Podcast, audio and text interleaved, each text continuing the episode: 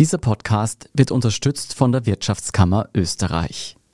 Ich bin Scholt Wilhelm. Ich bin Antonia Raut. Das ist Thema des Tages, der Nachrichtenpodcast vom Standard.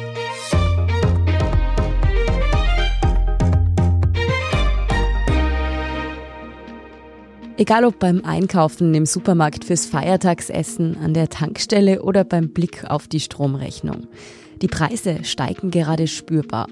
Diese sogenannte Inflation macht Österreicherinnen und Österreichern immer mehr zu schaffen und viele fragen sich, was hat es eigentlich mit dieser Entwicklung auf sich? Ja, was hinter dieser Teuerung steckt und ob die Lage zu eskalieren droht, darüber sprechen wir heute mit Erik Frei. Er ist leitender Redakteur beim Standard. Und er erklärt uns auch, was gegen die Inflation getan wird und wie wir uns dagegen rüsten können. Erik, vor ein paar Monaten haben wir mit dir und etwas später auch mit unserem Kollegen Alexander Hahn über die Gefahr der steigenden Preise gesprochen. Damals hieß es noch, die Inflation spielt bei uns noch keine große Rolle, das ist noch kein so großes Problem. Wie sieht es denn heute aus? Ja, als großes Problem würde ich es heute auch noch immer nicht bezeichnen. Jetzt war im November war die Inflationsrate 4,3 Prozent. Wenn man sich ein bisschen weiter zurückerinnert, dann ist das noch nicht besonders hoch. Ich bin Jahrgang 63 und ich kann mich erinnern, dass ich als Kind dann irgendwann so mit 10 ein regelmäßiges Taschengeld von meinen Eltern bekommen habe, hatte ich jedes Jahr mit meinem Vater eine Verhandlung und es war immer klar, 5 Prozent schlagen wir drauf, weil das ist die Inflation. Also mit dem bin ich aufgewachsen, dann war es sogar zeitweise mehr. Es war eher die letzten zehn Jahre, dass die Inflation so ganz besonders niedrig war und auch noch zu Jahresanfang. Da war sie noch ungefähr um ein Prozent, was ja sehr, sehr niedrig ist, sogar zu niedrig für die Europäische Zentralbank. Aber sie ist im Laufe dieses Jahres Monat für Monat gestiegen und das ist es, was den Leuten Sorgen macht. Was ist, wenn sie weiter steigt? Und deshalb steht man jetzt in diesem Dilemma zu fragen, was tun wir jetzt mit diesen Inflationszahlen? Worauf führst du diese Entwicklung zurück? Was hat sich geändert und was befeuert jetzt also diese Teuerung so? Naja, es hat sich nicht so viel geändert und das ist die Sache, die es so schwierig macht, weil es waren diese Lieferkettenprobleme, die, die die Inflation angetrieben haben, dass einfach gewisse Güter nicht verfügbar sind und wenn dann die Nachfrage da ist, dann tun die Unternehmen natürlich die Preise erhöhen. Dazu kommen steigende Energiekosten.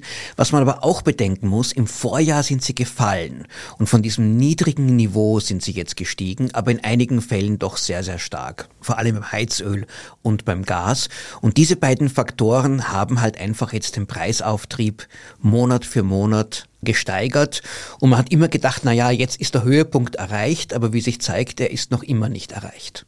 In welchen Branchen und bei welchen Gütern merkt man denn aber wirklich so auch im Alltag die Inflation am stärksten? Also ganz sicher, da sind wir wieder beim Thema Energie, das ist der Treibstoff. Und warum merkt man es dort so stark? Weil du fährst durch die Straßen und du siehst bei jeder Tankstelle genau, was das Benzin jetzt kostet und der Diesel. Also das ist immer das, was psychologisch auch am meisten wehtut. Inflation wird immer empfunden als eine finanzielle Belastung im Sinne, Sachen sind teurer geworden, ich kann mir nicht mehr leisten. Das stimmt nicht unbedingt, weil Inflation bedeutet auch, dass auch die Gehälter und Löhne oder auch die Gewinne steigen jetzt von Unternehmen. Und wenn sie es nicht täten, dann würde diese Inflation wieder auslaufen. Aber trotzdem, das eine merke ich sofort, ich schaue drauf, es ist teurer. Das gilt auch für Baumaterialien, also schon das Holz in diesem Jahr, andere Stoffe. Papier ist jetzt teurer geworden. Der Standard musste seine Preise erhöhen. Das merken die Menschen und im Supermarkt auch, auch bei Lebensmitteln. Andere Sachen sind davon nicht betroffen, vor allem größere Güter, die man nur selten kauft und deswegen, das würde man gar nicht merken. Was ist denn der Grund dafür, dass die Energiekosten angestiegen sind?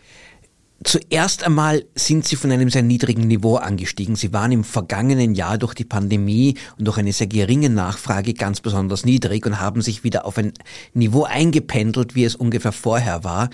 Dazu kommt aber auch eine Situation, wo wir jetzt am Erdgas nicht genau wissen, was Russland eigentlich macht. Die scheinen jetzt wieder einmal das Erdgas aus politischen Gründen bewusst zu verknappen und so die Preise anzutreiben. Und das Problem bei der Inflation ist immer, wenn Leute befürchten, oh je, es könnte noch teurer werden, was tun sie? Sie kaufen ganz schnell ein. Und diese Nachfrage wird zu einer sich selbst erfüllenden Prophezeiung und dann steigen die Preise tatsächlich. Wirkt sich denn diese zunehmende Teuerung aber auch wirklich auf die Gehälter aus? Weil ganz so wie bei deinem jährlichen Taschengeld ist es ja nicht, dass wir wirklich pro Jahr fünf Prozent mehr verdienen würden. Also fünf Prozent tun wir es nicht. War schon gut verhandelt von dir. Ja, das sind aber die Preise dann ziemlich schnell gestiegen. Also das war dann schon in den 70er Jahren relativ normal. Nein, aber wir haben doch recht tatkräftige Gewerkschaften und mächtige Gewerkschaften. Und diesen Inflationsausgleich, der wird eigentlich Jahr für Jahr den Arbeitnehmern zugesprochen und den Pensionisten auch durch die Regierung, die ja auch die Unterstützung und die Stimmen der Pensionisten und Pensionistinnen nicht verlieren wollen. Das Problem bei diesem Lohnausgleich ist, dass es immer ein bisschen im Rückspiegel ist. Man nimmt die Inflationsrate des vergangenen Jahres, die, die man kennt, und wenn dann aber die Inflation sich beschleunigt, dann fühlen die Arbeitnehmer sich immer eigentlich benachteiligt, weil die Preise schneller steigen als die Gehälter. Aber irgendwann dreht sich das dann auch wieder um und dann wird das wieder ausgeglichen. Also das Problem ist, dass die Inflation nicht die Menschen nicht ärmer macht insgesamt, aber zeitweise und im Einzelfällen schon. Und manche Gehälter, manche Zahlungen werden halt auch nicht unbedingt sofort angepasst oder werden auch überhaupt nicht angepasst. Zum Beispiel das Pflegegeld, das über die Jahre ja fast nie valorisiert wurde. Und da merkt man die Inflation dann doch sehr, sehr stark. Ob die Inflation denn eigentlich der Normalzustand ist, was passiert, wenn sie außer Kontrolle gerät, wie im Moment etwa in der Türkei, und wie man sich gegen die Teuerung rüsten kann, darüber sprechen wir nach einer kurzen Pause. Bleiben Sie dran. Good morning from New York. Marhaba min Abu Dhabi. Ni hao aus Shanghai. Konnichiwa. Jumbo aus Kenia. Shalom aus Tel Aviv. Und hallo aus Wien beim Podcast Austria ist überall. Mein Name ist Christoph Hahn. Begleiten Sie mich auf akustische Geschäftsreise und erfahren wir gemeinsam, warum in Kenia von einem Meeting gebetet wird, was es mit dem 4G-Empfang in der arabischen Wüste auf sich hat und vieles mehr. Kommen Sie mit, Austria ist überall. Überall, wo es Podcasts gibt. Du, Erik, ist das nicht ein Kreislauf, der sich irgendwie selbst befeuert? Wenn jetzt die Gehälter wieder ansteigen, werden zwangsläufig auch die Preise wieder ansteigen. Heißt das, Inflation ist unausweichlich? Genau das ist das Problem, das wir im Moment haben. Wenn dieser Preisschub einfach wieder vorbeigeht, dann war es alles nicht so schlimm. Dann müssen auch die EZB und die anderen Notenbanken nicht wirklich was tun. Und damit rechnet zum Beispiel die Notenbanker jetzt noch im Moment. Die sagen, na ja, warten wir es ab. Nächstes Jahr werden die Energiepreise, wenn sie nicht weiter steigen, dann wird dieser Inflationsschub wegfallen und die Lieferkettenprobleme werden sich auch lösen. Dann könnten sogar Preise wieder fallen und das Ganze sich wieder einpendeln. Wenn aber die Erwartungen die Inflation bleibt da und wird weiter steigen, einmal in das System eingebettet werden. Wenn dann automatisch höhere Gehälter verlangt werden, wenn Unternehmer sagen, na ja, ich kann damit rechnen, ich muss bald wieder für meine Güter, die ich einkaufe, mehr zahlen, also ich tu gleich schnell die Preise erhöhen und jetzt geht das eh so, weil jeder ist dran gewöhnt, dass die Sachen teurer werden, dann wird diese Inflation beschleunigt sich immer mehr, dann wird sie eingebettet in die Erwartungshaltung. Und dann wird es viel schwieriger, die Inflation wieder herunterzubringen. Und dafür fürchten sich die Notenbanken, wenn sie zu lange warten, dass sie dann viel stärker auf die Bremse steigen müssen, durch noch viel höhere Zinsen und letztlich sogar, wie das dann in den frühen 80er Jahren der Fall war, durch eine Rezession, die sie hervorrufen, nur damit diese Inflationserwartungen endlich wieder zurückgehen auf ein normales Niveau. Kommen wir auf diese Gegenmaßnahmen gleich noch zu sprechen. Wenn wir in die Türkei schauen, die ist ja gar nicht so weit weg, dann ist ja dieses Szenario der schnellen, rapiden Inflation bereits eingetreten. Dort ist es ja tatsächlich so, dass die Menschen nicht einmal genug Geld haben, um sich gewisse Lebensmittel zu kaufen.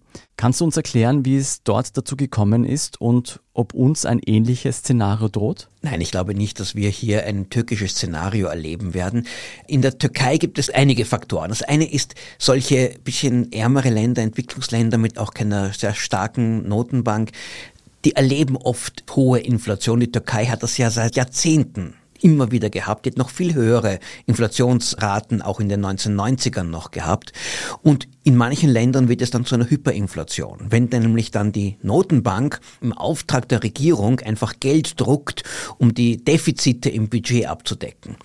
In der Türkei kommen da zwei Sachen dazu. Sie haben eine schwache Währung und durch die höhere Inflation fällt die türkische Lira. Und wenn die türkische Lira fällt, dann werden alle Importe teurer und dann steigt die Inflation noch mehr. Und dazu haben sie einen Präsidenten, Erdogan, der von Wirtschaft, sagen wir, nicht so viel versteht, aber glaubt, dass er es besser weiß als alle Ökonomen und die Notenbank, die einmal doch unabhängig war und die Wirtschaft des Landes ganz gut geführt hat, jetzt dazu zwingt, die Zinsen zu senken und niedrig zu halten. So niedrig, dass man eigentlich Kredite heute billiger bekommt, als die Geldentwertung ist. Das heißt, es ist eigentlich die realen Zinsen sind negativ in der Türkei und sehr stark negativ. Das führt zu starkem Wachstum, aber gleichzeitig zu noch höherer Inflation. Bei uns gibt es die EZB, deren wichtigster Auftrag ist, eigentlich einziger Auftrag, die Preisstabilität zu bewahren. Das heißt, bevor man nur in die Nähe eines solchen Szenario kommt, würde die EZB die Zinsen deutlich erhöhen. Das wäre auch schmerzhaft. Für alle, die einen Kredit haben, müssten sie mehr bezahlen, aber die Preise würden sicher nicht in diesem Ausmaß steigen. Tut die Regierung und die Notenbank in Österreich denn eigentlich schon etwas, um die Inflation zu drosseln? Also die Regierung selbst hat keine wirklichen Möglichkeiten, etwas zu tun. Es ist auch nicht die Aufgabe der Regierung. Ich kann mich an das Jahr 2008 erinnern. Das war das letzte Jahr, wo die Inflation aufgrund auch von steigenden Ölpreisen deutlich gestiegen ist.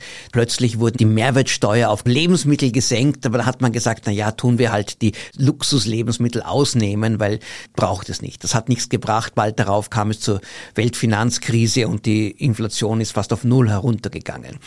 Es ist die Aufgabe der Notenbank, gegenzusteuern. Und die EZB überlegt sich jetzt sehr genau, was sie jetzt tut. Die letzten Jahre hat sie ja das Gegenteil getan. Sie hat sich vor Deflation gefürchtet und das ist die kleine böse Schwester der Inflation, die noch viel schlimmer ist, weil eine Deflation führt zu, meistens zu einer Rezession und zu einer hohen Arbeitslosigkeit.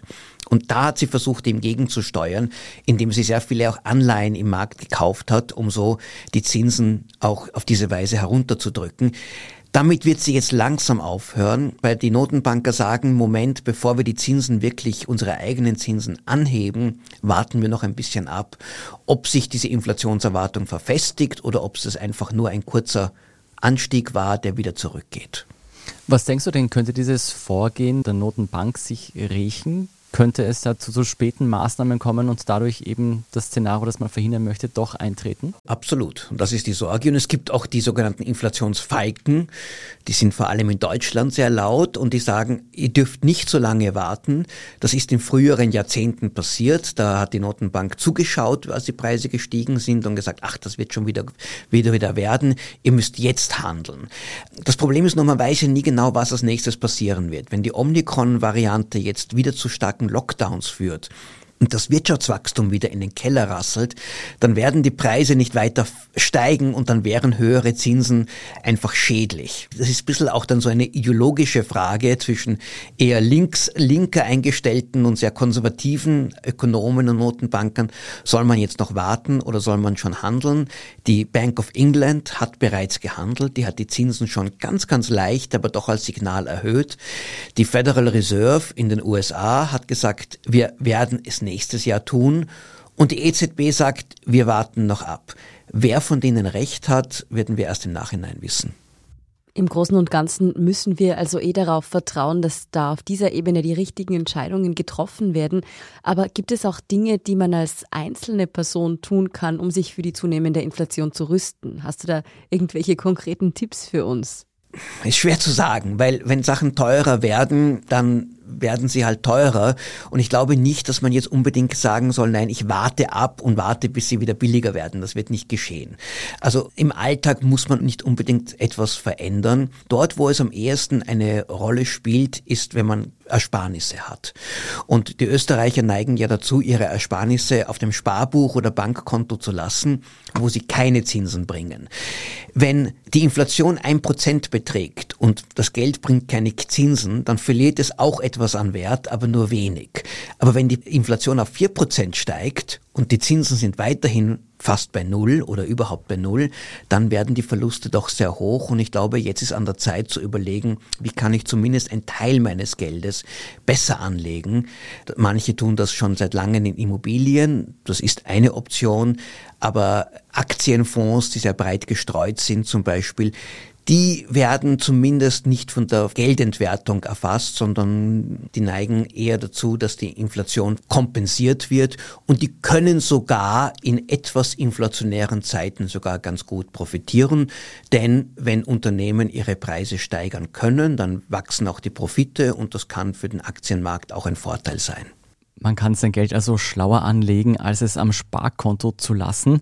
Ein Tipp, der mir noch eingefallen ist, der stammt vom Milliardär Mark Cuban. Der hat einmal gesagt, wenn es zur Inflation kommt, dann ist es schlau, sich Lebensmittel und gewisse Produkte auf Vorrat zu kaufen, zum Beispiel die Zahnpasta.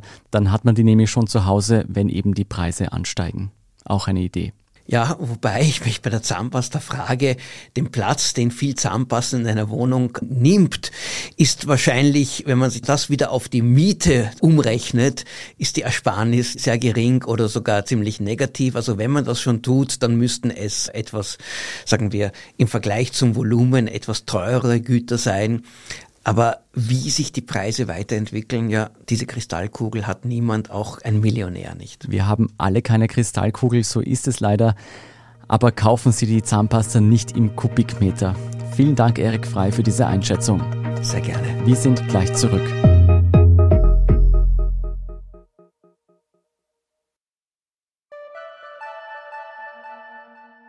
Good morning from New York. Maraba min Abu Dhabi. Ni hao aus Shanghai. Konnichiwa. Jumbo aus Kenia. Shalom aus Tel Aviv. Und hallo aus Wien beim Podcast Austria ist überall. Mein Name ist Christoph Hahn. Begleiten Sie mich auf akustische Geschäftsreise und erfahren wir gemeinsam, warum in Kenia von einem Meeting gebetet wird, was es mit dem 4G-Empfang in der arabischen Wüste auf sich hat und vieles mehr. Kommen Sie mit, Austria ist überall. Überall, wo es Podcasts gibt. Und hier ist, was Sie heute sonst noch wissen müssen. Erstens, die Wirtschafts- und Korruptionsstaatsanwaltschaft, die WKSDA, erhebt nun schwere Vorwürfe gegen Ex-ÖBAG-Chef Thomas Schmidt und den Unternehmer Siegfried Wolf. Wolf gilt als enger Vertrauter von Altkanzler Sebastian Kurz. Der WKSDA zufolge soll Wolf zwischen 2016 und 2018 mehrfach beim Finanzministerium interveniert haben, um eine Steuernachzahlung in Millionenhöhe zu drücken. Und das offenbar mit Erfolg. Statt der geforderten 11 Millionen berappte der Fiskus letzten Endes nur 7 bis 8 Millionen Euro, hieß es. Thomas Schmidt und weitere Mitarbeiter und Mitarbeiterinnen des Finanzministeriums sollen sich aktiv für den ÖVP-nahen Unternehmer eingesetzt haben. Die Ermittlungen sind nun in vollem Gange. Für alle Beschuldigten gilt die Unschuldsvermutung. Zweitens, die Regierung hat heute Donnerstag Corona-Verschärfungen bei der Einreise und bei Veranstaltungen angekündigt. An Silvester soll außerdem doch eine Sperrstunde gelten. Diese wird generell bereits ab 27. Dezember auf 22 Uhr vorgezogen. Die maximale Teilnehmerzahl bei Events wird auf 2000 Personen beschränkt und auch das mit Auflagen. Aus Variantenstaaten wie Großbritannien kann man nur mit einem dritten Stich einreisen, wenn man danach nicht in Quarantäne gehen will. Und drittens, neben der spanischen Weihnachtslotterie sieht Österreichs Impflotterie ziemlich alt aus. In Madrid hat heute Vormittag die Ziehung der Glückszahlen der spanischen Weihnachtslotterie eben begonnen. Insgesamt 2,4 Milliarden Euro gibt es dabei zu gewinnen. Die Zeremonie dauert mehrere Stunden, da auch viele kleinere Preise ausgelost werden. Der Hauptgewinn, genannt El Gordo, was so viel wie der Dicke heißt, beträgt 4 Millionen Euro für ein ganzes Los. Ja, alle weiteren News zur österreichischen Impflotterie und zum weiteren aktuellen Weltgeschehen finden Sie wie immer auf der Standard.at. Danke fürs Zuhören und all jenen, die uns auf Apple Podcasts oder Spotify folgen, uns eine nette Rezension geschrieben oder eine 5-Sterne-Bewertung gegeben haben. Und ein ganz besonders großes Dankeschön all jenen, die unsere Arbeit mit einem Standard-Abo oder einem Premium-Abo über Apple Podcasts unterstützen. Das hilft uns wirklich sehr, also gerne auch Freundinnen und Freunden weiterempfehlen. Verbesserungsvorschläge und Themenideen schicken Sie uns am besten an podcast.derstandard.at. Ich bin Antonia Raut. Ich bin Scholt Wilhelm. Baba und bis zum nächsten Mal.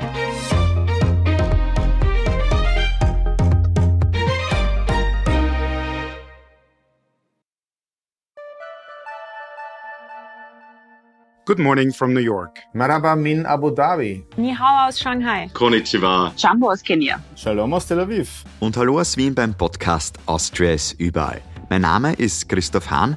Begleiten Sie mich auf akustische Geschäftsreise und erfahren wir gemeinsam, warum in Kenia von einem Meeting gebetet wird, was es mit dem 4G-Empfang in der arabischen Wüste auf sich hat und vieles mehr. Kommen Sie mit, Austria ist überall, überall, wo es Podcasts gibt.